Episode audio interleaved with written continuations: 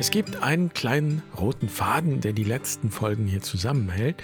Dieser Faden trägt den Namen Heilung oder auch Heil. Und wenn ich jetzt sage, dass es heute um den Sinn des Lebens geht, dann könnte es sein, dass du dich fragst, was bitte der Sinn des Lebens mit Heilung zu tun hat.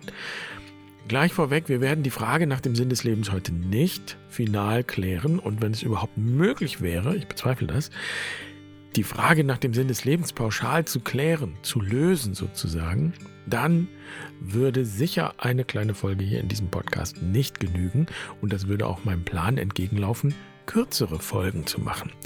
Es gibt also nur einen kleinen Gedankenanstoß zum Thema, aber man unterschätze nie die Kraft von Gedanken, denn sie können einiges bewegen, so klein sie auch sein mögen. Falls du also wissen möchtest, wo ich fündig werde, wenn es um den Sinn des Lebens geht, dann herzlich willkommen bei Barfuß und Wild. Ich bin Jan. Schön, dass du dabei bist. Ich freue mich, diese Folge mit dir zu teilen.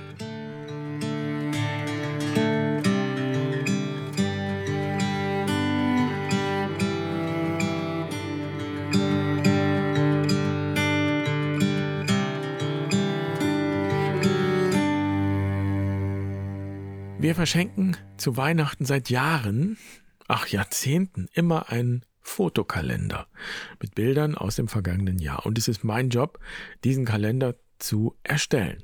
Für die ganze Familie. Und natürlich mache ich das seit Jahren nicht mehr mit Fotos, die ich irgendwo einklebe, sondern ich mache das digital. Und da ja heutzutage die meisten Fotos auf dem Handy gespeichert sind, ist das sehr leicht geworden, denn da liegt ja praktisch schon ein Fototagebuch vor. Ich brauche nur noch auswählen. Und nun habe ich also in den vergangenen Wochen viel an diesen Fotos herumgewurstelt und es scheint so, als hätte mein Smartphone das bemerkt und schickt mir nun regelmäßig, mehr als sonst, Nachrichten mit automatisch zusammengestellten Rückblicken. Vielleicht kennst du sowas, vielleicht macht das dein Handy auch. Und diese Rückblicke könnte ich stundenlang anschauen. Die haben dann so Namen wie im Wald, im Laufe der Jahre und da sind dann alle möglichen Bilder zusammengestellt, die ich im Laufe der Jahre im Wald aufgenommen habe.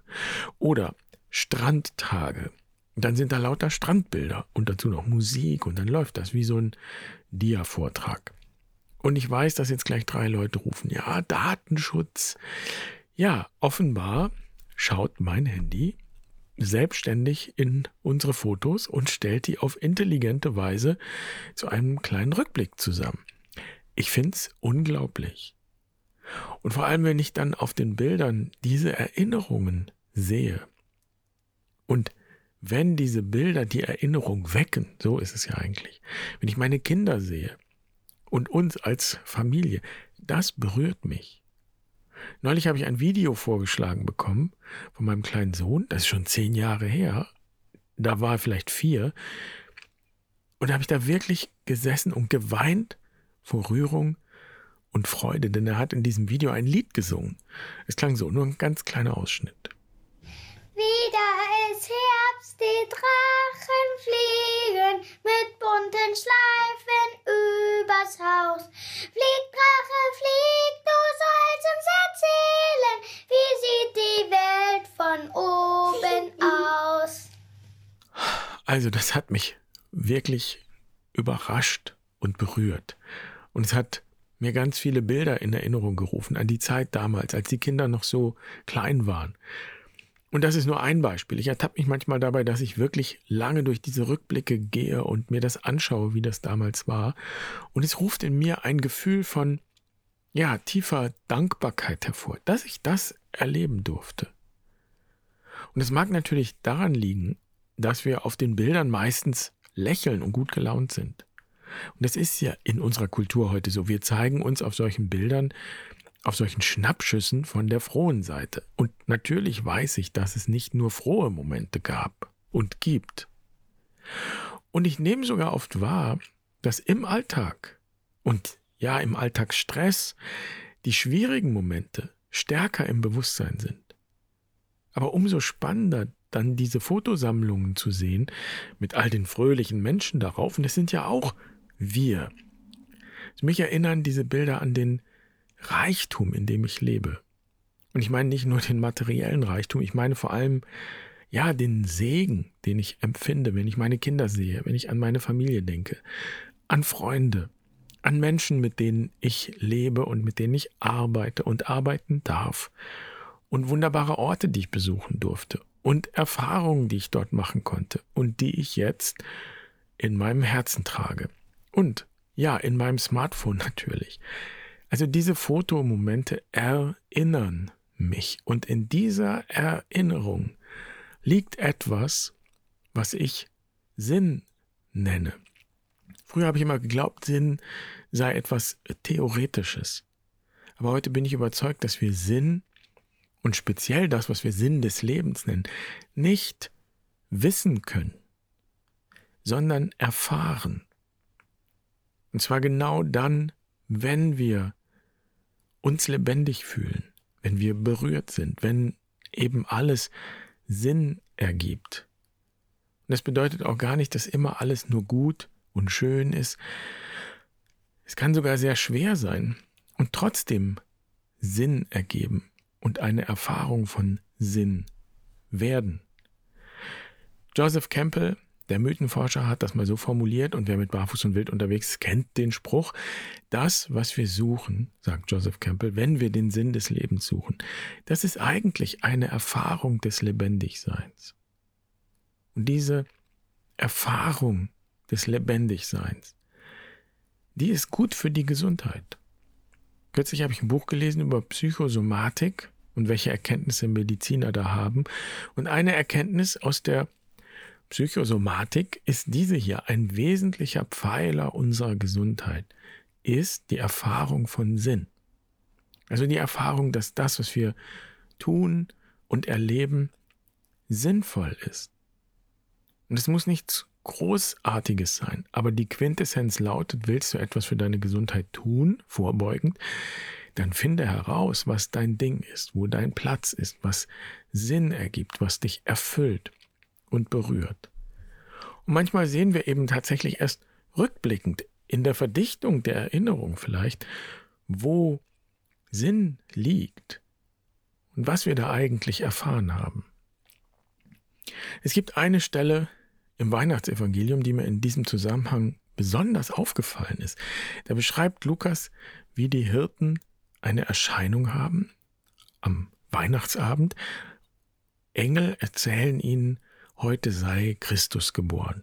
Und sie würden ihn als kleines Kind finden, in Windeln in einer Krippe. Und so machen sich die Hirten auf die Suche, das Kind zu finden. Und an der Krippe erzählen sie dann von ihrer Vision. Und dann heißt es, Maria bewahrte all die Worte in ihrem Herzen.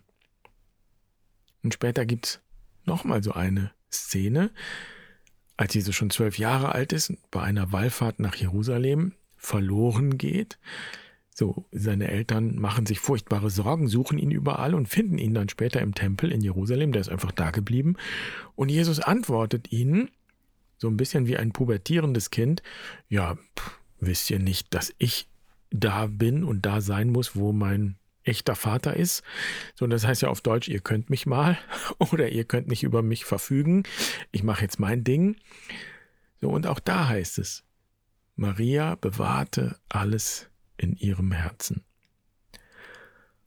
Und viele Jahre später, nach dem Tod Jesu, nach der Kreuzigung, nach all dem, was sich inzwischen ereignet hat, taucht Maria nochmal auf bei Lukas in der Apostelgeschichte.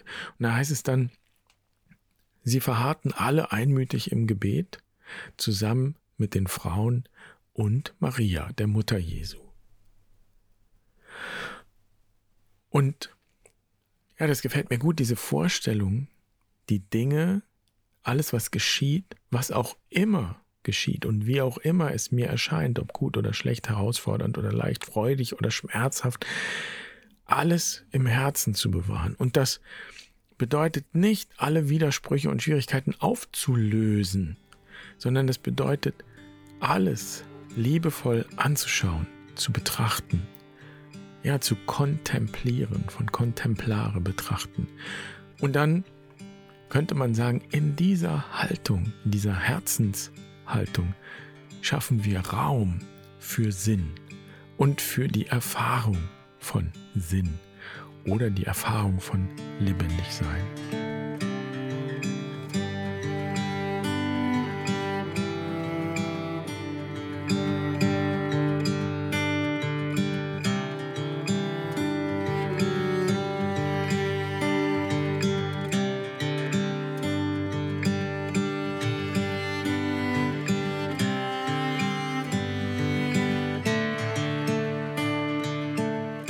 Ich habe mir vorgenommen, im kommenden Jahr auch die schweren Momente irgendwie festzuhalten. Die gibt es natürlich auch und die gab es auch in diesem Jahr. Und ja, meistens sind das die Momente, wo es leider kein Foto gibt.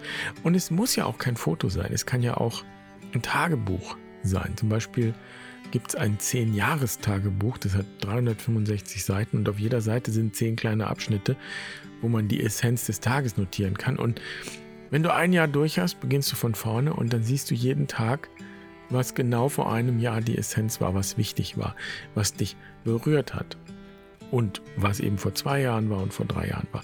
Also auch das ist eine Möglichkeit der Kontemplation. Auf die Haltung kommt es an. Und diese kontemplative Haltung, die ist es eigentlich, die wir üben, die wir bei Barfuß und Wild in unseren Kursen und Auszeiten üben.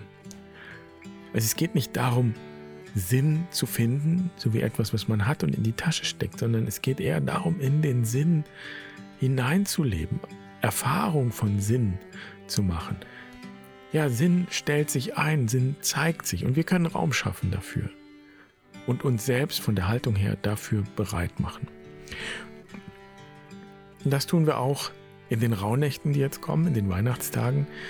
Wenn du noch dabei sein möchtest, kannst du dich immer noch online anmelden. Du findest das bei uns auf der Website und den Link in den Show Notes. Und dann wünsche ich dir erstmal einen schönen vierten Advent und eine schöne vierte Adventswoche. Mach's gut. Pace bene.